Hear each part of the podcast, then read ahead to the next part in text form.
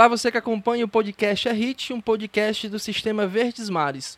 Hoje vamos falar de composição. Antes de apresentar nossos convidados, convido você que nos escuta a curtir e seguir nosso podcast aí, seja no Deezer, Spotify ou outra plataforma que você acompanha. Você também pode mandar mensagem ou comentário, sugestão pelas nossas redes sociais, tanto Twitter, Facebook e também Instagram, é arroba coluna é hit. Os participantes do episódio de hoje são conhecidos no mercado musical por muita dor e sofrimento, vamos dizer assim. Mas também eles fazem, trazem muita superação nas letras que eles escrevem, né? Hoje a gente vai arrastar o chifre no chão aqui no podcast é Hit com Reno e Júnior Gomes, que já são da casa, né? Vocês falam de onde? Mais uma, mais uma entrevista para o nosso currículo. Mais uma, né? Eu falo de Goiânia. Eu tô em Goiânia. E Reno? Em casa. Eu estou aqui em Fortaleza. Estou em casa nesse momento, graças a Deus. Eita. Vamos lá, meninos. Olha, o podcast do R-Hit é, tem esse intuito de mostrar os bastidores da música, né? E vocês aí nos últimos meses, inclusive, estão investindo muito nessa questão audiovisual, de ouvir as pessoas, de dar oportunidade às pessoas através de um programa, vamos dizer assim, né? Pelo Instagram. E aí hoje a gente quer saber um pouquinho mais aprofundado da vida de vocês e também é, desse mercado que muita gente tem curiosidade, né? Será que eu entro? Será que eu não entro? É difícil? É fácil? Né? E eu vou começar pedindo para vocês falar um pouquinho do histórico de cada um, né? Breve, muita gente já conhece vocês, graças a Deus, o que é muito bom, né? E para quem ainda não conhece, vamos começar pelo Júnior. O Júnior é do interior do Ceará, né, Júnior? Conta pra gente. É isso aí, cara. Eu sou de Quixeramobim. Cherubim. Pertinho aí de Fortaleza, 200 km de Fortaleza e já vou falar um pouco do resumo. Sou, morei lá no interior até os meus 18 anos e depois de um tempo eu fui morar em Fortaleza trabalhando em outras profissões, mas desde pequeno eu via eu via meu pai, que meu pai é um repentista, toca viola nordestina, e desde pequeno eu via meu pai tocando e, e aí eu comecei a fazer paródias, brincar com músicas desde pequeno. Fui para Fortaleza, trabalhei em outras profissões, mas sempre compondo meio que por hobby, por brincadeira. Até que em 2011 eu gravei minha primeira música, que foi com uma banda pequena lá de Fortaleza. E aí acendeu essa vontade em mim de querer trabalhar, de querer viver da composição, sabe? De 2011 para cá já vai fazer, já tô perto dos 10 anos de composição. Hoje eu já tenho mais de 700 músicas gravadas já cheguei a bater primeiro, segundo e terceiro lugar no Brasil ao mesmo tempo. E eu só tenho a agradecer a Deus, graças a Deus. Reno, agora um pouquinho do teu histórico, né? Ô, João, obrigado pela oportunidade, por mais um bate-papo aqui da gente. É, meu nome é Reno, eu comecei a, a ter contato com a música desde os oito anos de idade. Eu sou pianista de formação, né, e sanfoneiro por opção mesmo, por amor. E descobri a música muito cedo, aos oito anos, quando ganhei um teclado, e de lá para cá eu não parei. Já passei por várias searas musicais, é, desde tocar em aniversários infantis, uhum. é, ser professor de piano, enfim, já fui de tudo um pouco. Tocava em missas, tocava em, em aniversários, e, e acabei como compositor, e hoje tenho minha carreira solo também como artista. E esse ano foi um ano de muita bênção, apesar da pandemia é, nesse ano eu, eu cheguei ao top 5 dos compositores que mais emplacaram música no topo das rádios do Brasil da década. E em quatro anos de trabalho, mas de muito trabalho, de um trabalho exaustivo, junto com alguns parceiros.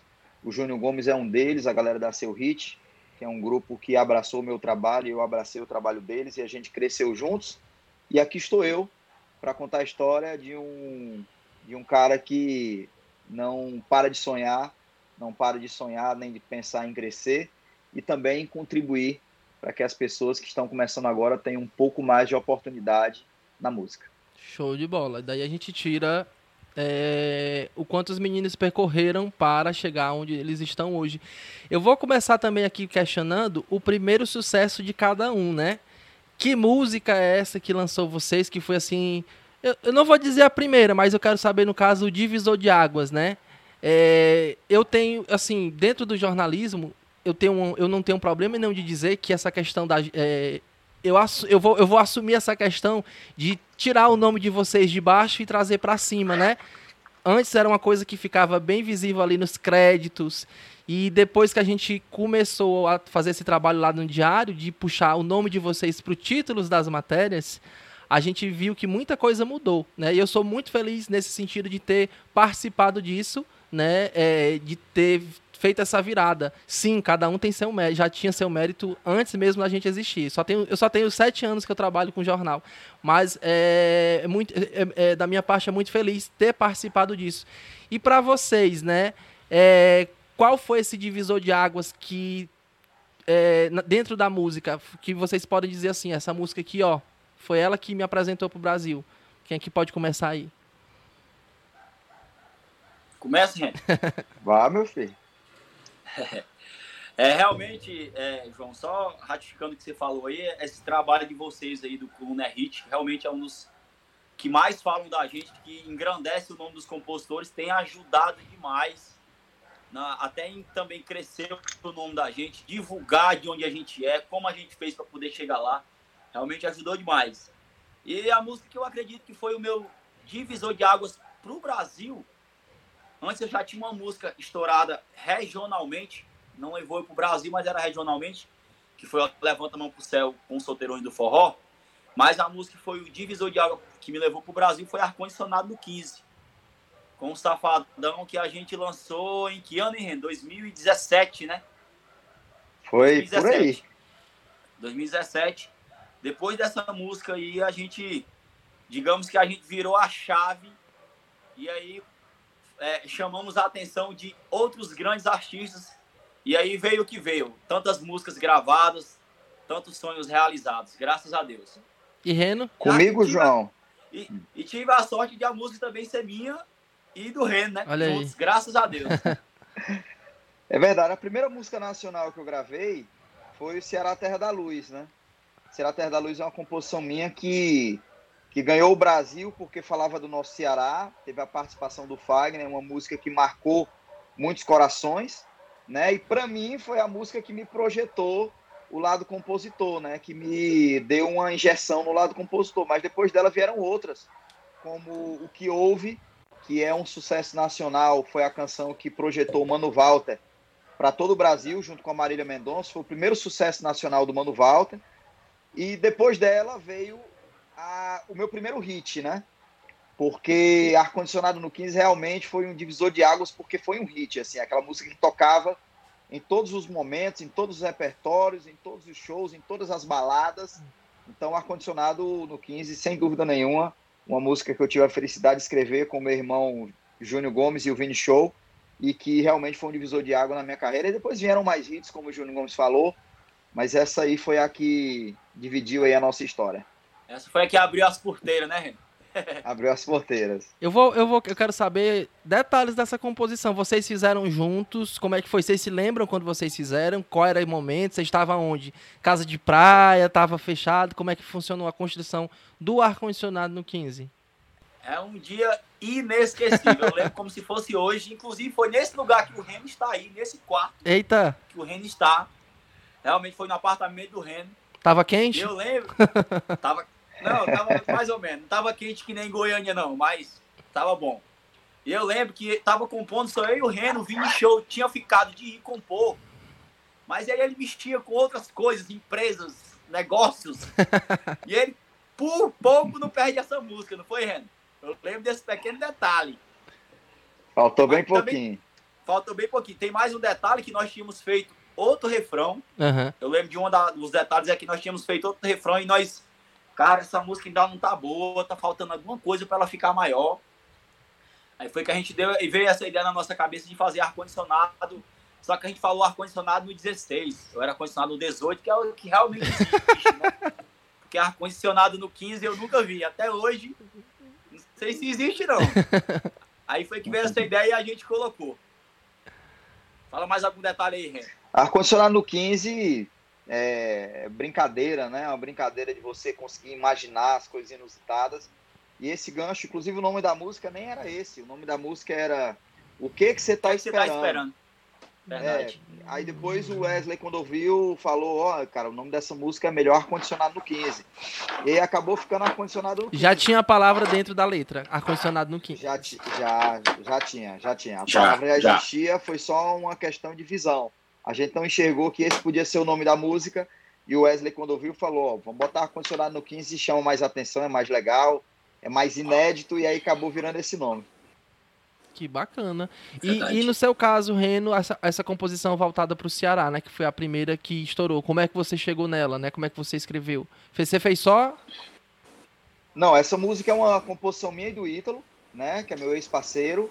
E a gente começou a enxergar a necessidade de, de fazer uma música que reacendesse a chama do cearense, porque a gente estava no início de governo e a gente via que o recifense falava muito bem de Recife, do Pernambuco, vestia a camisa, o baiano é só Bahia, o paraibano rasgava a seda da Paraíba, e quando chegava no Ceará, o cearense sentava o pau no Ceará, né? não, não se sentia, não se sentia é, como pertencente a esse lugar. E a gente achou que estava faltando uma música para poder desenvolver nas pessoas essa autoestima, essa vontade de falar do Ceará, essa vontade de que o Ceará aparecesse para o Brasil como um estado rico, um estado que tem pessoas que, que são calorosas, que um estado que está à frente do seu tempo, que tem música boa, que tem humor, um estado feliz. Então, essa música surgiu dessa necessidade. E aí nós a construímos e chamamos para o Fagner para participar e ele de prontidão aceitou. Uhum. Acabou que a música virou um grande hit, virou talvez a música mais emblemática dos últimos tempos, que fala de Ceará. Invadiu as telinhas da Rede Globo e passou cinco anos em todas as parabólicas do Brasil, sendo institucional do Ceará. Não tem nenhuma ligação com o governo do estado. Essa música foi bancada por mim, por, pelo Ítalo, nós pagamos tudo do nosso bolso. Ah, afinal de contas, a gente precisava mostrar o lado humano do Ceará e graças a Deus a missão foi muito, muito bem cumprida. Bacana, bacana. É isso aí, gente. É, é, muito curioso a gente ter essa percepção de como é que as músicas foram feitas, né? A gente escuta, é, vê clipe, mas não sabe a realidade que é de cada composição, de cada trabalho que vocês desenvolvem. É, meninos, dentro desse, desse mundo que vocês já viajam muito, é, é, quem acompanha Forró e Sertanejo sabe como é é, esse processo de composição, né? Às vezes vocês se trancam em um sítio, se trancam numa casa, passa de semana fechada sem contato externo com ninguém. É, quem é dessas personalidades que vocês é, gostam de trabalhar? Nomes, assim, que vocês têm prazer em trabalhar, né? Sei que vocês já escreveram para centenas de cantores, dezenas, mas vocês olham diferente para alguém e dizem assim, rapaz, eu por mim eu dava de graça as minhas composições. Sei que é difícil. Mas tem alguém que vocês olham diferente assim? Vai, Ren. Esperar você dessa daí. É, tem, tem alguns artistas assim que a gente se apaixona, né? Se apaixona pela obra, pela, pela maneira com que eles tratam uhum. os compositores, a maneira com que eles veem o trabalho da gente. E eu tive uma, eu tive um carinho muito grande quando eu fui escrever minha primeira canção com Luan Santana. A gente escreveu, a primeira vez que eu sentei para escrever com ele, a gente escreveu uma música que virou música de trabalho do Fernando Sorocaba, que chama-se Plateia e está concorrendo o álbum deles. Eu acabei de saber que está concorrendo ao Grammy, né? Então fiquei muito feliz de ter um álbum onde eu pude contribuir com a composição que foi música de trabalho indicada ao Grammy e essa música eu escrevi com o Luan Santana. Inclusive, semana passada, o Júnior e eu estávamos lá em São Paulo escrevendo com ele também. Saíram mais três músicas incríveis, né, Júnior? Que é aquela Verdade. música que você vê que é além do artista, sabe? Não, não, tudo que aquilo que você vê dele na TV, tudo aquilo que se ouve as pessoas falarem dele, ele realmente representa. É um cara que, quando a gente senta para escrever com ele, é como se a gente, a gente já se conhecesse há muito tempo. E ele é um cara que eu faço questão de falar. Quer dizer, falar a gente fala de todo mundo, mas sentir, quando eu digo falar de todo mundo, é falar bem, né? Propagar coisas boas. Mas ele é além de só falar, ele é um cara que a gente não só fala, mas sente também. Uhum. Sente que tem uma figura muito pura, muito humana, muito justa, muito honesta por trás daquela personalidade. Luan Santana. Júnior? Já para mim, já para mim, sem sombra de dúvidas, é a Marília Mendonça, né?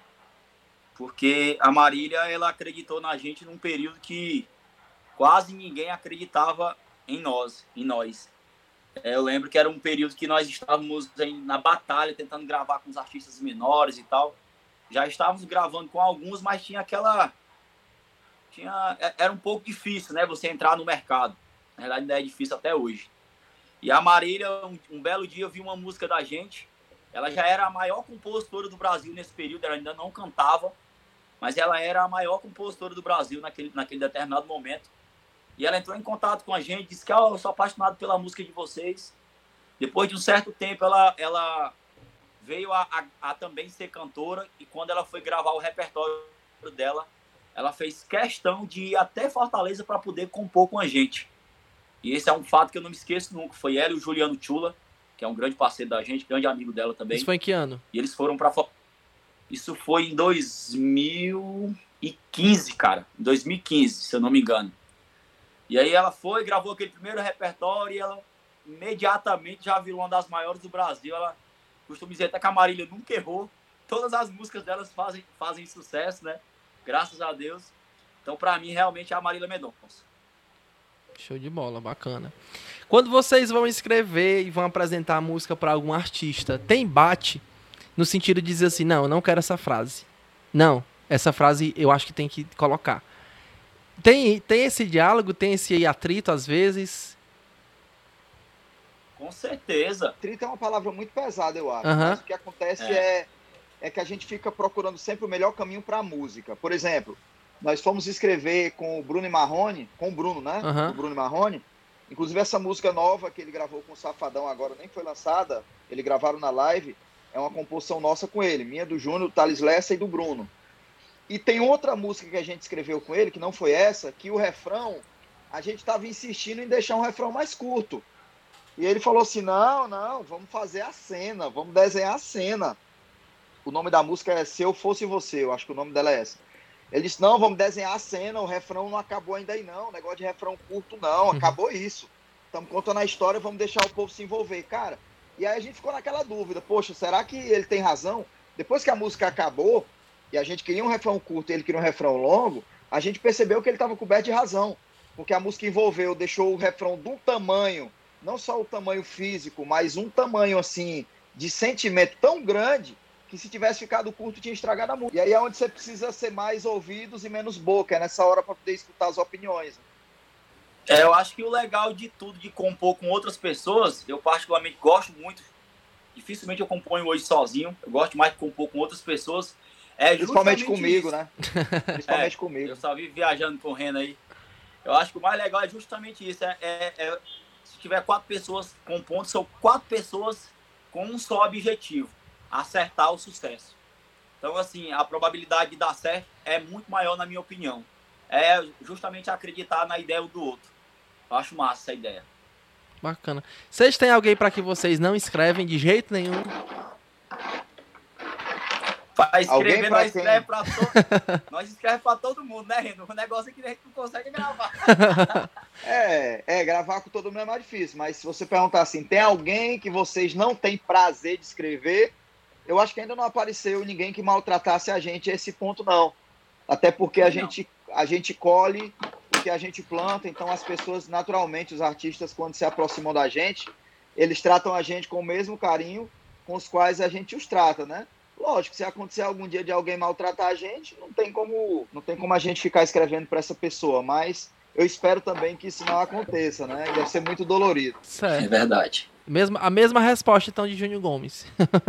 Sem sombra de dúvida, ele falou por mim aí, viu? Meninos, uma curiosidade que eu já até falei com o Reno já uma vez sobre isso, né? Que é essa questão de escrever em conjunto. É, às vezes eu me questiono, meu Deus, tem 10 pessoas, 10 não, mas eu já vi situação de ter seis compositores de uma música. Todo mundo participa? Ou tem aquela situação de, óbvio que vocês pensam sim, questão financeira, até porque vocês vivem disso, né? De música. É, mas, por exemplo, tem a situação de, no caso, vocês assinam, eu vou colocar aqui mais dois compositores. Aí no próximo sucesso deles, eles colocam o nome de vocês. E assim vice-versa. Tem essa, essa cortesia, vamos dizer assim, profissional entre vocês? Da Cara, minha parte, da minha parte não tem. Da minha terá. parte não. Mas, isso, mas isso existe? Existe. existe? Existe, sem sombra de dúvida. Tem muita ah, gente no mercado. Vamos falar, vamos falar a verdade. Estamos aqui para falar a verdade. Eu, eu, eu tiro, é, eu tiro como, eu, eu tiro como exemplo, situação, por exemplo. Às vezes a gente, eu não, eu não tenho de cabeça agora e nem, e nem vou citar nomes porque eu não, eu não lembro de cabeça. Mas, por exemplo, eu sei que tem composição que o cantor assina. Mas se ele tiver participado de duas estrofes ali, foi muita coisa. Existem outra, outras coisas. Por exemplo, tem compositor que bota o, o cara que faz a guia. O cara que faz a guia vira compositor. Ele não botou uma palavra na música, mas ele fez a guia, ele também vira compositor. Tem produtor que entra na composição. Sim, o mercado, o mercado tem de tudo. Mas assim, eu, inclusive é uma metodologia da Seu Hit, né, Renan? Nós criamos isso desde o começo da Seu Hit. Na nossa música só entra quem rala com nós. Quem tá lá botando palavra por palavra, melodia por melodia, nota por nota, esses entram com nós. Tanto que a Seu Hit, nós poderíamos muito bem fazer esse trabalho, que nem, por exemplo, ar-condicionado no Quinto é minha, do Reno e do Vini Show. Não é do Benício e nem é do Vinícius Poeta. Mas só entrou quem? Nós três. Nós divulgávamos o nome da Seu Hit, mas a música com o cadastro no ECAD só é de nós três. Uhum. Do mesmo jeito foi aquele 1%, só é do Benício e do Vinícius Poeta, não é minha, nem do Ren, nem do Vini Show. Mas nós só faz música quem realmente trabalha na música. É, são, são na verdade, o João, são modelos de negócio, né? Uhum. Que as pessoas, eu não posso dizer que um modelo de negócio de uma pessoa que faz permuta em músicas esteja errado, não posso dizer. Modelos de negócio, do mesmo jeito que é, pessoas fazem sociedades e colocam percentuais, dão de presente para familiares. Não existe nada de mais nisso. Mas eu, como compositor, não aceito esse tipo de modelo de negócio. Eu não sou capaz de colocar o meu nome no quadro de alguém que pintou e eu não fiz nada. Não sou capaz de fazer isso. E, ao mesmo tempo, é, também não permito que alguém coloque uhum. o nome na minha música só por ter intermediado uma venda, ou por ter produzido uma música, ou por ter gravado. Já tive uma situação de receber uma ligação de um, de um cantor nacional e ele falar, é, ele pegou a música, inclusive era da Seu Hit, né? E ele pegou e queria gravar a música, ele ligou para mim falando que, ô, oh, cara, gostei demais da música, eu queria é, gravar essa canção. Aí eu disse, ô, oh, cara, que massa, show de bola é, feliz demais com isso. A primeira música que, nossa, que você vai gravar, maravilha, dá seu hit e tal. E disse, mas, cara, é porque eu só gravo músicas que são minhas, né? E ele deu essa deixa. e, é, e aí eu falei, pô, que mais legal ainda, né? Que você só grava música que é sua, então. Quando é que a gente, tá vai fazer, né? Quando é que a gente vai fazer? A gente, é, a gente tá sendo, a gente tá sendo exceção. Não, eu falei sem maldade. Eu falei, pô, que massa. Vai, a gente vai ser uma exceção, mais um motivo pra gente comemorar. Ele disse, não, cara é porque tu sabe, eu só gravo músicas que são minhas, então como é que a gente faz? Aí eu entendi a intenção dele. Aí eu falei, irmão, infelizmente a gente não faz. Não dá para fazer, cara, porque a gente vive disso, é nossa arte.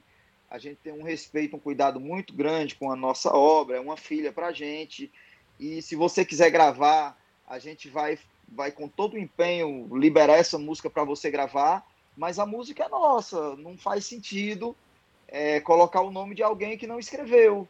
E aí ele, ele notou que não ia colar, agradeceu e pronto. E foi meu último contato com ele desde aquele dia. Nunca mais eu, eu falei com ele. Mas normal também, né? O modelo de negócio dele é o nosso modelo de negócio, as ideias não casaram e cada um foi para sua casinha e deu tudo certo. Meninos, vocês, é, é, a, a estrutura de música de vocês muitas vezes é complexa no sentido de complexa no sentido de ter uma história, ter um enredo, uma narrativa, né? E assim, como é que vocês lidam com composições que estouram, por exemplo, que é puxada para sinônimos, é, é, ou mesmo é, é, frases curtas, é, cacófonos, é, de, de bereberê, babá, bebê, aquela coisa de, de vocês sabem o que, que eu estou falando. Como é que vocês lidam com isso? E muitas vezes uma música dessa é, é, entra com mais força numa rádio do que mesmo uma, uma que fale mais de relacionamento, que é mais ali para sofrência. Como é que vocês lidam com esses tipos de composições, né? Muitos cantores aí, muitos compositores antigos têm essa é, não vou dizer rivalidade, mas tem esse embate, né? Porque chama, inclusive, música descartável, música de plástico. Enfim, como é que vocês lidam com essa realidade desse tipo de composição? Para mim acho... é super normal, acho que isso aí faz parte do compositor. Para mim, o que vale a... se é um barabará, berê, tchê, tchê, tchê, tchê, essas coisas, eu acho que tudo isso aí faz parte, cara. O, o brasileiro gosta disso, sabe? Eu apoio demais, eu acho massa.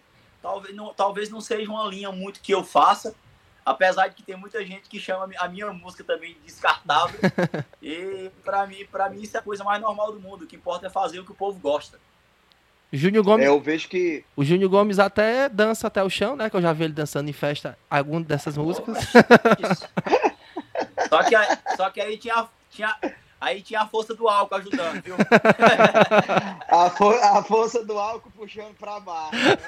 Oh! Ave Maria eu acho que música é muito momento, sabe, João? Hoje, numa época, numa era em que a velocidade de consumo, assim, cresceu de forma assustadora, eu acho que é, tudo é muito válido. Não existe mérito nem demérito em fazer uma coisa diferente.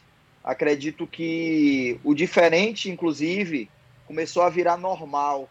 Né? Você vê artistas que você nunca tinha ouvido falar na sua vida, ganhando o topo das playlists da, das plataformas digitais e você se pergunta, caramba, de onde esse cara veio, né? E às vezes esse cara veio do nada mesmo, só que ele faz uma coisa que estava todo mundo querendo ouvir naquele momento.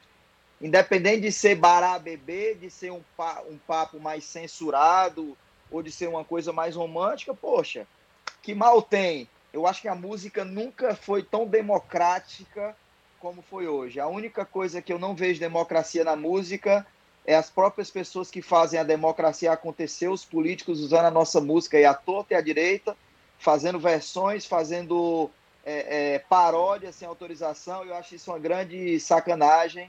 Né? O resto eu apoio tudo, menos essa prática de usar nossa música sem permissão, sem autorização. E nem os senhores donos de hotéis também que estão querendo acabar com a música no Brasil. Leia-se alguns políticos também que estão envolvidos nessa parafernália chamada oficina de tomar a música dos outros. Eita, é isso aí. Bacana. É bom ouvir isso para a gente ter uma noção de como é que funciona o mercado, né? Assim, muita gente acha que é, é, não sabe a dificuldade que é para se fazer a coleta de, de, de, ECAD, né? Que é o que vocês recebem é, por composições, por execução. E é bom a gente ter essa distinção aí do, de como funciona o mercado. Voltando ainda para a composição, né? É, tem cantor, quem é o cantor mais exigente que vocês acham de composição, né? Quem é o nome de que vocês vão assim? Eu não vou dizer tremendo porque hoje você já tem relacionamento com todo mundo, mas eu digo assim que vocês, poxa, nós vamos apresentar para aquela pessoa ali. E agora, como é que a gente faz? Como é que vai ser? Tem esses nomes assim? Tu lembra de alguém agora aí, Ren? Que eu não tô lembrando de ninguém. Acho tipo assim, Antes eu tinha, antes eu tinha muito esse, esse, esse medo. Tipo assim, o, compos, o cantor que eu mais passei, inclusive vergonha, porque os meninos são brincalhões, a galera da Cerveja, foi o tempo que eu fui encontrar o Gustavo Lima, né? A primeira vez, eu lembro como se fosse hoje. Foi lá numa audição, lá no Eduardo Pepato, lá em São Paulo. E o Gustavo Lima era tipo assim, o meu maior ídolo da nova geração, e eu só falava nele, só ouvia ele. Quando eu cheguei lá que eu encontrei ele, eu fiquei meio que tremendo na base, sabe? Porque Pra mim, era a primeira vez que eu tava vendo ele, eu falei, caraca, eu tô do lado do cara mesmo. O que é que eu vou fazer aqui agora? Será que vai sair as notas, sabe? Eu acho que foi, foi só teve isso. De, de, inclusive, depois disso, aí eu perdi também o medo. Eu falei, não, se eu conseguir com o Gustavo Lima, com os outros eu consigo. e você, Renan? Eu, eu, tinha um, eu tinha um certo receio, assim, de encontrar com o Bruno, né, do Bruno Marrone, assim, eu tinha medo de sei lá, as pessoas falavam que ele era meio durão, que ele era meio exigente, assim, meio turrão às vezes. É, e de fato o nosso primeiro encontro foi bem, bem tenso, assim, a gente não sabia o que esperar dele, mas depois, é, para você ter ideia, nesse primeiro encontro saiu na conta da loucura, nós mostramos na conta da loucura, mostramos sua melhor versão também e mostramos o turnê de amor que todas três entraram no DVD dele. Graças a Deus. e, e, esse encontro foi quando? Esse primeiro encontro com, com Gustavo Lima ou, ou Júnior? Cara, tem, tem que recordar muito, mas eu acho que foi ali no período de 2015, que foi quando a Marília começou a levar a gente lá pro a gente lá para São Paulo para poder mostrar as nossas músicas por lá. Acho que foi por aí. Faz um certo tempo já. E Reno, quando foi esse teu encontro com, com o primeiro encontro com o Bruno? Tem lembrança? Olha, o primeiro encontro com o Bruno foi, foi ao mesmo tempo que o Júnior, né? A gente foi lá em São Paulo. Sabe, lembra o ano? Pro... Rapaz, tem quatro anos. Nós estamos em 2020, deve ter sido 2016, 2016. final de 2016. Ah, 2017, foi isso mesmo, né? É. Certeza. Foi. E aí eles gravaram essa essas três canções nossas aí, desse primeiro encontro. Foi um momento muito mágico. Foi mais do que a gente esperava. Bacana. Eu lembro até de um. Se você me permitir, João, falar até um detalhe desse encontro. Rasga, rasga aí. que foi a, a, Eu lembro que a gente, né, Renin, chegou lá para poder mostrar as nossas músicas. O Eduardo Pepato, ele, ele, é muito amigo da gente, ele já gosta demais do nosso tipo explica, trabalho, né? Explica né? para quem, quem não conhece quem é o Eduardo Pepato. Eduardo Pepato é, compos, é produtor musical, ele que já produziu, acho que praticamente, vamos dizer que 80% do mercado. Já ele é produtor de Henrique Juliano, já foi de Zé Neto Cristiano, de Marília Mendonça. Então, tipo assim, ele é um cara ímpar pra música mesmo, literalmente. Aí, continuando, eu lembro que a gente chegou para fazer essa audição com o Bruno e a gente meio que travado, né? Mas fomos lá, o Eduardo Pepato, não, podem ficar de boa e mostrem todas as músicas, mesmo que não seja a linha dele. Beleza. Nós mostramos todas as músicas, cara. O Bruno não gostou de nenhuma, não foi, não, Renan? Nenhuma. Foi verdade. Eu lembro que foi à tarde. E vocês trancados. Fica... Meu amigo, aí nós ficamos tristes, cara. Nós ficamos tristes. De verdade, nós, cara, velho. Tanto que nós trabalhamos, o cara não gostou de nenhuma música, onde foi que nós erramos. Aí, beleza. Aí nós fomos lá, ficamos jogando videogame, meio desanimado. Aí o Eduardo Pepato chegou assim, galera, calma. Daqui a pouco vocês vão cantar as músicas todas de novo pra ele. Aí quando foi à noite, armaram lá, fizeram churrasco, todo mundo começou a tomar uma. Rapaz, aí nós começamos a mostrar as músicas, parecia que era outra música, outras músicas. Aí a gente mostrando a mesma que a gente já tinha mostrado pra ele e ele, nossa, essa música é boa demais, eu quero engraçado demais, pô. Foi um fato foi verdade. É, é, verdade, isso aí foi foi incrível porque quebrou o gelo, né? A primeira audição com ele, Verdade. ele não tinha gostado de muita coisa. Na segunda, já tinha uma, uma pequena plateia lá também, os empresários dele estavam lá, e a galera já começou a ouvir a música com os ouvidos diferentes. Tudo é um momento, né? E aí foi muito legal porque a sensibilidade do produtor nessa hora faz toda a diferença. O Pepato, ele que conduziu essa segunda essa segunda esse segundo momento da audição e se não fosse por ele, muito provavelmente as músicas não teriam entrado, porque ele que falou, mostra tudo de novo. E aí quando mostramos foi foi golaço. Bacana. A gente está falando aqui, vocês estão falando aí em audições e, consequentemente, a gente fala de São Paulo, Goiânia, Rio, Fortaleza. A gente está falando aí de viagens, né? E aí eu vou, eu vou, a gente vai entrar agora num assunto que é referente a é, residências, né? Assim, vocês hoje, o Reno mora aqui em Fortaleza, mas viaja mais que não sei o quê.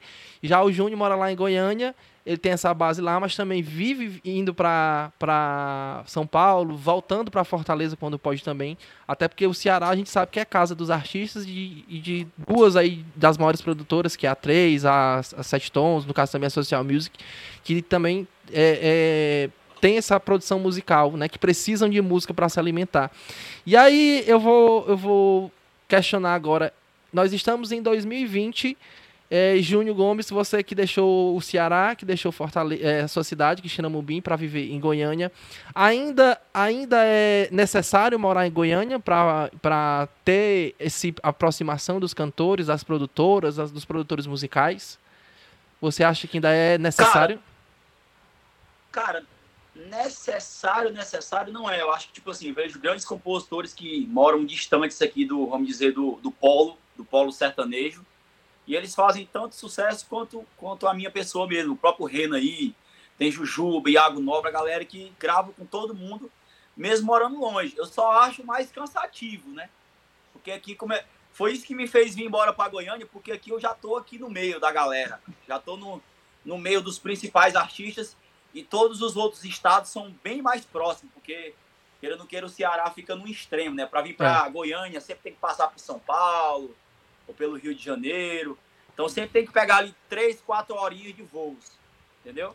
Já eu aqui não, eu tô a uma hora de São Paulo, tô a uma, a uma hora e meia do Rio de Janeiro, para Belo Horizonte, para Minas Gerais eu vou de carro. Então, tipo assim, foi isso que me fez Sim, mas- porque Mas, eu me não tem sinto menos cansado. Tem Não tem caranguejo, não adianta de nada. Não tem caranguejo, não tem mar. Não tem nada. Ainda bem. João, que... Mas, Renan, a gente vive de música, né? De caranguejo, não, cara. Tu come, tu come pequi aí, ô, ô Júnior Gomes? Criou esse hábito de comer pequi? Ah, Não gosto, cara. Que é coisa ruim, meu amigo. Pensa num negócio ruim. Ah, O Júnior Gomes, o Júnior Gomes é um goiano falsificado, Ei. macho. Ei, ei, Renan. Sabe o que é que eu como aqui em Goiânia? Caranguejo. Ah. A minha esposa compra quase 200 reais. É 200 reais um caranguejo aqui em Goiânia.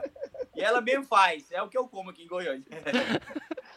Ô, João, você falou da geografia, eu decidi ficar em Fortaleza mesmo. Minha Pensou, esposa tem um pensou se mudar Mas- pra, pra Goiânia alguma vez? Teve esse momento? Cara, cara, assim, os meninos quando foram, pensou, pensou. os meninos quando foram para Goiânia, eu fiquei um pouco preocupado porque a gente tava numa fase muito boa da seu hit, né? A gente tinha acabado de, de acertar várias músicas nos repertórios nacionais. Eu de caramba, os caras vão todos, eu vou ficar sozinho. Mas você sabe que foi um, foi uma, um lance muito legal, porque eu tenho minha carreira como artista, então não dá para eu sair do Nordeste, a logística fica muito ruim para eu morar em Goiânia, né? Os meus shows são todos por aqui. É, Ceará, Rio Grande do Norte, Paraíba, Pernambuco, e ficava muito ruim para fazer essa logística. Então, acabou que a Seu Hit virou uma correspondente minha lá, e eu vi, continuei sendo um correspondente deles aqui. E aí o repertório do forró, eles estavam sempre atualizados do que estava acontecendo, porque eu estava aqui, e o repertório do sertanejo eu estava sempre atualizado, é, porque eles estavam lá.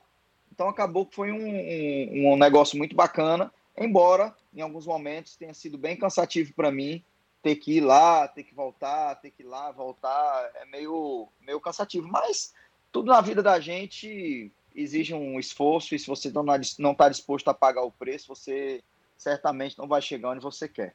E vocês têm ideia de quanto é que Acaba, né? vocês. Que vocês têm ideia de quanto é que vocês já gastaram de passagem, assim, um período bem caro, assim, que vocês já gastaram o máximo? Tem esse valor em Rapaz. cabeça? de pegar umas Rapaz. três, quatro adi- a- a- audições no mês e de e gastar, tem esse número? É, teve um mês que O eu. te- O Reno gasta mais, porque ele vem do Ceará, é mais É caro. mais viu? caro, já ia falar. Teve um mês que eu. Teve um mês que eu tenho tudo na ponta do lápis, né? mas teve um mês que eu gastei, foi o recorde. Meu que eu gastei de passagem 7.500 no mês. Mas é porque também tinha para Uberlândia, e para Uberlândia é caro. Tinha, tinha- teve uma que eu fui de Juazeiro do Norte para Goiânia, Eita. também foi muito caro. É, eu gastei 7.500, foi o meu recorde assim no mês. Mas assim, cara, é aquilo que a gente precisa, é um investimento que nós É. precisamos. Lógico, quando você gasta muita grana em passagem aérea, você precisa entender para onde você está indo e se aquilo vai te trazer um benefício. De fato, é, teve viagens que eu fiz gastando pouco que não deram resultados, e teve viagens que eu fiz gastando muito que me deram resultado. Então, uma coisa acaba compensando a outra, né, João? E tu, Júnior Gomes, tem, tem noção? Ah, cara, eu acho que é mais ou menos essa média. Acaba que hoje, assim, eu e o Reno, como a gente viaja quase que No mesmo lugar, né? juntos, é, mesmo lugar, eu acho que a gente acaba indo, né, Reno, gastando em uma média de 4 a 5 mil por mês, quando a gente viaja muito. Continua gastando isso ainda hoje. É, as Ainda passagens são caras. Agora estão muito caras, parece que as companhias estão resolvendo tirar todo o atraso Em cima. em dois meses, sabe? Aí tá muito caro. Mas isso faz Tá parte, né, cara? Faz parte do trabalho, a gente tem que correr atrás, correr atrás do- dos artistas para poder gravar as músicas, não tem jeito. É investimento. Como é que vocês são conhecidos nesse meio aí em Goiânia, né? O pessoal, assim, quem, por exemplo, cearense quando tá em São Paulo é o cearense, né? Muitas vezes o Paraíba, né? E vocês têm, tem- esse burburinho, essas piadinhas. Não vou dizer piadinha, porque piadinha soa como algo pejorativo. Mas, quando- pelo menos eu, quando viajo, vou pra uma coletiva de imprensa e digo que sou do Ceará, todo mundo vem pra cima de mim, porque o pessoal gosta do Ceará, perguntar como é que tá aqui. E vocês aí, né? Quando chegaram, né? Chegaram em, em Goiânia, né? Apesar do Reno não morar lá, ele conhece todo mundo. O Júnior mora lá. E como é que é essa questão da vizinhança, dos próprios dos cantores, os outros compositores? Tem esse burburinho? Lá vem os cearenses. Corre! Demais, cara. Demais, demais mesmo. Eu lembro que até hoje a gente é, nós da Seu Hit, a gente é conhecido aqui como os meninos Nordeste. Todo mundo chamava nós dos meninos do Nordeste. Foi um período massa porque nós chegamos com a nossa linha musical que era totalmente diferente da linha de todos os compositores daqui. Eu acho que foi isso foi um, um, o que fez a gente gravar tantas músicas tão rápido. Nós em dois anos, dois anos de trabalho, quando a gente veio pro lado de cá, a gente praticamente gravou com quase todos os artistas do Brasil, com os principais.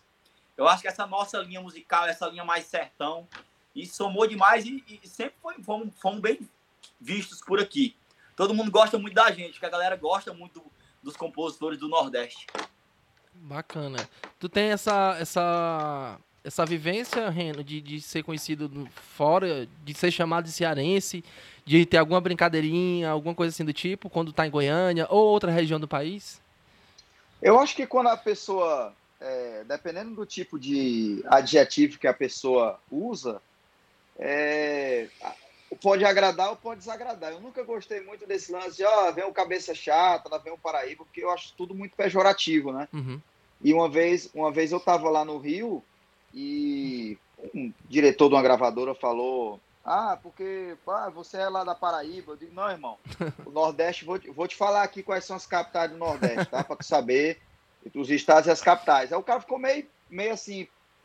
Porque eu acho que essa questão da discriminação do nordestino virou uma coisa meio cultural e a gente tem que quebrar isso, tem que, tem que dar valor, né? É, quando os meninos chamavam a gente de os meninos do Nordeste, a galera do Rio, você já vê que é, já denota um respeito, já não é aquela onda, já não é aquele lance que querem tirar, tirar onda, querem tirar proveito, querendo diminuir, né? Tudo que é para diminuir, cara, não é legal. Eu não aceito. Eu não aceito. Como bom nordestino, eu fico pé da vida quando alguém tira onda, quer fazer gracinha, quer tirar ondinha, quer crescer em cima da gente. Em cima do cearense aqui não cresce, não. Do poeta da sanfona aqui, meu irmão, o pau tora. Rapaz, se, se não cresce pra cima do Reno Poeta, que é o rapaz bem criado na, na Imagina o Júnior Gomes. Mas acaba brabo que nem eu lá do Xaramubim. Eu duvido crescer, viu? Rapaz, o Júnior Gomes aí, o Júnior Gomes, eu vou dizer, o Júnior Gomes aí não leva recado, não, viu? Ele é. Não, meu amigo. Ele não é, alisa, não. Ele não alisa, não. O Júnior Gomes.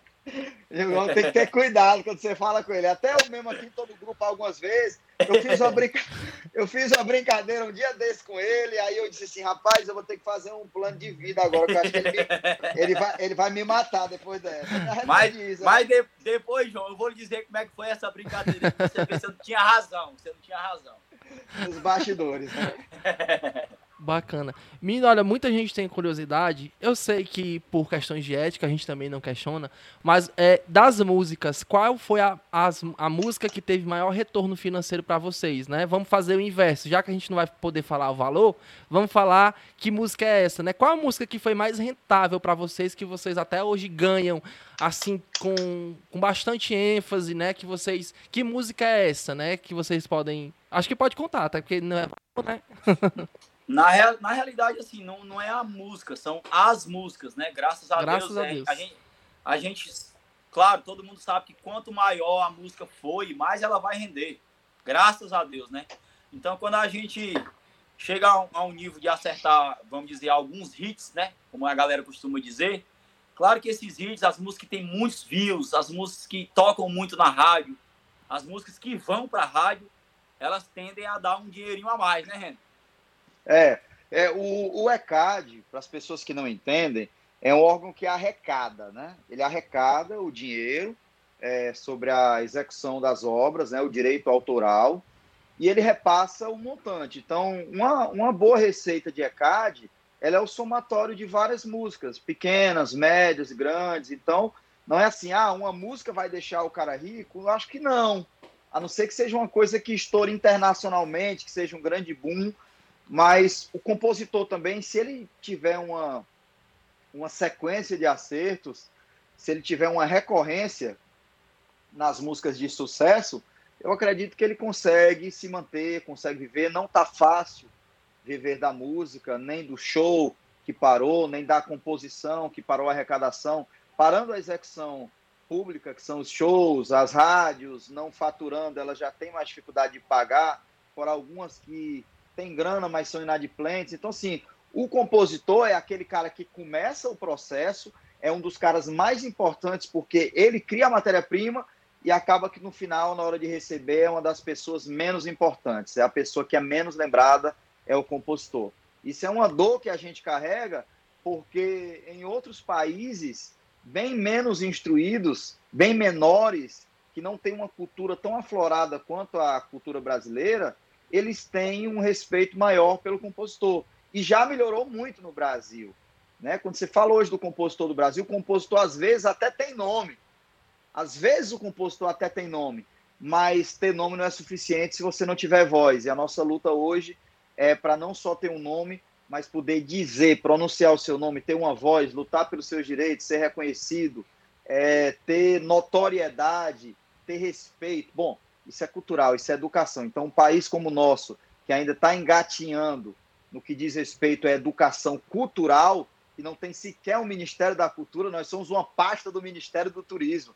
Nós somos mais desimportantes do que qualquer, qualquer outra área do Brasil. A cultura no Brasil é uma pastinha dentro do turismo. Por aí você tira. Né? Um país que não respeita a sua cultura não está preparado para respeitar um compositor. A nossa luta hoje é essa. E olha, né, Ren, só para dar um, um adendo aí, a...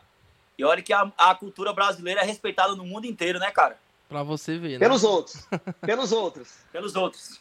Mas Felizmente. É aquela coisa, né? As pessoas só dão valor às coisas quando perdem, né? Então, eu espero que não, a gente não chegue a esse ponto. Mas não fujam da minha pergunta, não. Eu quero saber pelo menos duas músicas aí de vocês que mais rentáveis, que mais teve retorno para vocês. O que, é que vocês têm de, de memória na cabeça?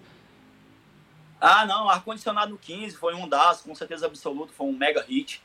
Outra minha que, que rendeu bastante foi é, Notificação Preferida, ainda está rendendo, graças a Deus. Teve outros, Zé da Recaída, quem pegou, pegou, é que nem eu falei, são os hits mesmo.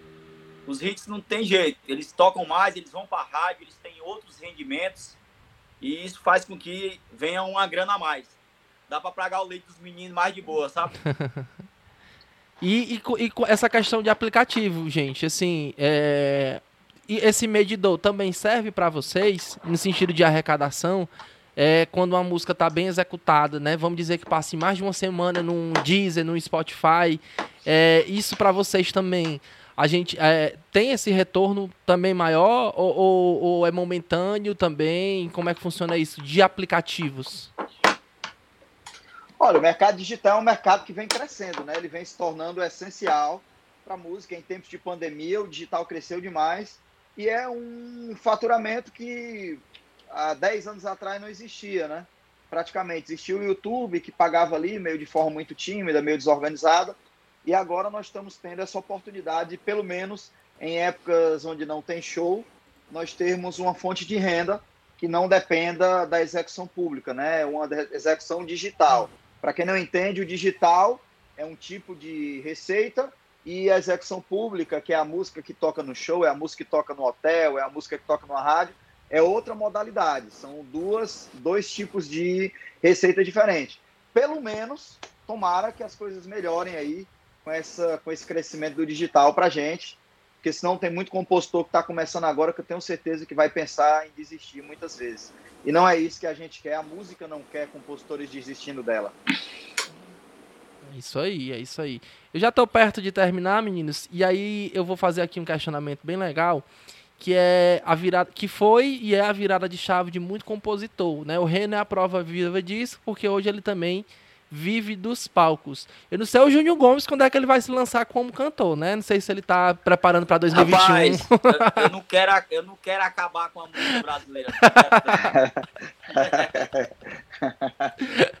eu já vi ele arranhando muitas vezes aí no Instagram, mas é arranhando Nossa, mesmo. Mas é só arranhando, cara, é só arranhando. Não nasci para ser cantor não, vai. Mas de coração, eu sempre, eu sempre falo para todo mundo que se eu tivesse voz, eu acho que eu não queria ser cantor, cara. Porque é sério mesmo, de verdade. Eu, eu tenho o Reno, assim, de verdade mesmo, como um ídolo, porque eu, é correria demais, pô. Eu vejo o Reno, a gente sai para poder trabalhar, a gente passa a semana compondo. E quando a gente viaja, é umas composições mais, mais loucas. A gente fica compondo à noite, aí vai dormir 4 horas da manhã.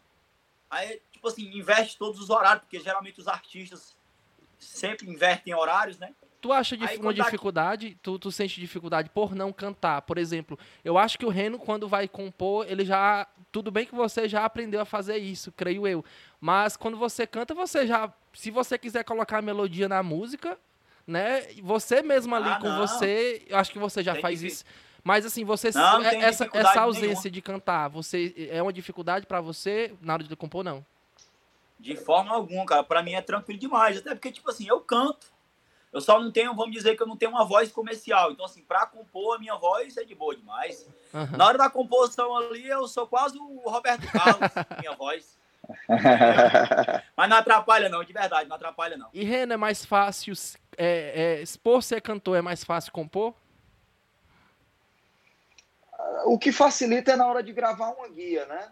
Eu acho que a facilidade é mais essa, mas assim, as pessoas que não, não cantam e que têm talento para fazer melodias, elas às vezes não cantam porque não prepararam a voz para tal. Mas eu não vejo que isso seja um empecilho, não. Tem gente, inclusive, que nem faz melodia, só faz letra e é um grande compositor, é um grande letrista. Eu não vejo que cantar seja um empecilho, não. Explica, explica, o, que é, explica o que é a guia para quem está nos ouvindo e não sabe o que é a guia. A guia é quando a pessoa acaba de fazer a música, ela vai gravar é, aquela versão que ela fez naquele momento, às vezes com violão, com sanfona, ou então de uma forma mais elaborada, manda um, manda uma, um arranjador fazer é, o arranjo dela com os outros instrumentos e você bota a voz. Então eu não vejo que não cantar seja um empecilho, não. Agora, quando a pessoa canta, é um pouco mais fácil de finalizar o material, não precisa gastar para um cantor gravar, não precisa pagar para ninguém gravar a guia, acaba facilitando mais. Mas tem muitas pessoas que não cantam, que não têm aptidão para cantar e às vezes nem um preparo vocal para cantar e que acertam músicas com todos os artistas do Brasil. Mas Júnior Gomes mesmo não quer cantar, não, em 2021. Não, cara, eu vou deixar isso aí pra depois, viu? Vamos deixar pra, pra outra época aí. Vamos ver que. Depois que eu. Sei lá, velho, não vou fazer isso, não, não dá certo, não.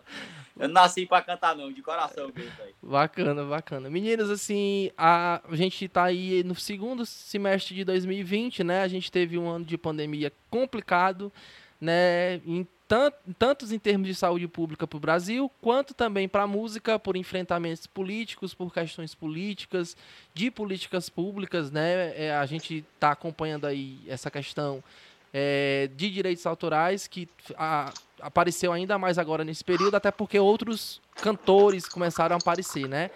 É, para lutar também para brigar, comprar essa briga junto com os compositores. E aí, assim, é, como é que vocês veem o ano de 2020 musicalmente? Foi um ano perdido? É um ano? Deu, deu para lucrar alguma coisa com 2020, né? É, como é que vocês analisam 2020? Não, cara, eu acho que assim, um ano, um ano perdido não. Mas é que foi um ano complicado para a música, foi por diversos fatores, né, cara? Claro, devido à pandemia, foi o principal fator, mas você que, que trabalha aí na, na, na, parte jornalística, vem, vem vendo vem vendo essa, essa questão que, que nós estamos passando há um certo período com a política brasileira, querendo, querendo por todos os fatores, acabar com a música brasileira. A gente vem nessa luta e tentando criar cada vez mais voz, cada vez mais corpo para poder tentar, pelo menos, a, ajeitar, o, vamos dizer que os prumos, como a gente fala aí no Nordeste, né? Porque a política tem, tem, tem nos maltratado, cara. Até hoje a gente ficou sabendo de, um, de uma coisa nova, saiu hoje no, no, na Folha de São Paulo, que eu não, sei, eu não sei como é que chama, que teve lá, né, lá em São Paulo, que agora os. os, os, os a justiça os, permitiu, é, permitiu as paródias. Permitiu as permitiu paródias, as paródias sem, autorização. Sem, sem autorização. Ou seja, não precisa mais pagar para fazer paródia em cima das músicas da gente. Entendi. Reno. Então, assim, complicado. Olha, eu acho que 2020 é um ano é um ano de muito aprendizado. Nós, nós precisamos tirar uma lição positiva de tudo isso que aconteceu, que está acontecendo, até porque se nós não se nós não procurarmos algo de positivo, nós vamos surtar. Porque o que eu vejo todo dia são investidas contra a cultura brasileira. O que eu vejo são as pessoas que estão fazendo as leis, criando as leis, editando as leis, eu vejo uma preocupação muito pequena com aquilo que o brasileiro cria. É o direito à propriedade, à propriedade intelectual, para você ter ideia, a instituição internacional que cuida do direito autoral emitiu um parecer internacionalmente, é, é, batendo de frente com a resolução, com a medida provisória que eles estavam propondo, de isentar os hotéis. Enfim, é um, é um movimento internacional que está sendo que não está sendo ouvido, assim como os compositores não estão sendo ouvidos. Infelizmente, muita gente usa a política para fazer legislação causa própria, né? Você vê vários, vários, vários políticos que estão querendo tirar essa nossa, essa nossa, é, esse nosso dever, né, de escrever música e de ganhar com elas. Vários políticos desses são proprietários de rádios, de hotéis. E aí, quando você vai puxar a ficha do cara, o cara é como se estivesse fazendo uma lei para beneficiar ele, a família dele né? E o compostor que morra de fome, é mais ou menos isso. Eu tenho fé que a educação salve tudo isso, sabe? Que tire essas pessoas do poder, porque defender o povo não é matar o compostor de fome. Nós somos a classe que mais está se prejudicando na pandemia, né? Comícios lotados, abarrotados de gente, o show não pode voltar, né? Que política é essa que estão fazendo? O que que o, que que o artista, o que que o compositor tem de tão mal que não pode trabalhar, né? Será que o Covid só pega se for no show? Então, são várias, várias questões que a gente que a gente se vê exposto no dia a dia, a classe musical, a classe cultural, a classe de compositores, que a gente se pergunta o que é que nós estamos fazendo no Brasil. A vontade que dá às vezes é de ir para outro lugar, sabe? E, e algum lugar que valorize mais a nossa música, algum lugar que pense um pouco mais sobre nós, algum lugar onde a gente tenha voz. Né? Se Deus quiser, Ele vai me permitir um dia é, ver um Brasil diferente, ver um país que valoriza de fato o que é produzido aqui, porque lá fora nós somos muito respeitados enquanto artistas, enquanto compositores. E aqui dentro parece que a gente não passa de uma reticências que nunca acaba. É isso aí. Isso aí. Meninos, obrigado pela atenção. encerrando aqui, primeiro, obrigado pela atenção e disponibilidade de vocês, né? Eu sei que é bem corrido. Essa semana mesmo vocês já tiveram live. E aí, obrigado pela atenção e cordialidade de sempre, né? Em poder tratar esses assuntos, né? E que a gente volte a trazer boas notícias do mundo da composição e apresentar novos nomes que eu acho que é interessante para todo mundo, né? Para o mercado, para os cantores e para quem quer aprender sobre composição. Obrigado, João. Só tenho a agradecer, meu amigo, por, por toda essa dedicação da coluna Hit em engrandecer o nome do compositor. Podem contar comigo aqui, acho que com o Ren também, com, com todos nós, porque vocês são peça principal para poder ajudar a gente a ser grande, né? A estar na frente das músicas. Obrigado, João. Obrigado a toda a galera que faz a coluna Hit. Contem com a gente sempre. O que precisarem, nós estamos à disposição a gente vai estar sempre aqui para ajudar e para contribuir. Show de bola. E você que quer ouvir mais podcasts, né, pode acessar pelo site do Diário do Nordeste, diariodonordeste.com.br. Também pode enviar seu comentário, sua, sua sugestão ou mensagem aqui para um dos meninos que a gente passa para eles, para arroba coluna puxo e também no nosso e-mail joão.lima.svm.com.br. Obrigado pela atenção, meninos. Olha, é, o Reno canta, né? O Júnior Gomes não, mas eu tô pedindo, quem tá passando aqui, eu tô pedindo pra terminar cantando, né? Não sei se o Júnior vai querer. Canta, Ren. canta, Ren. Canta. Vamos lá, vamos lá, vamos lá. Vou botar meu microfone aqui no mudo. Sai ar-condicionado no 15. E já pensou? aí.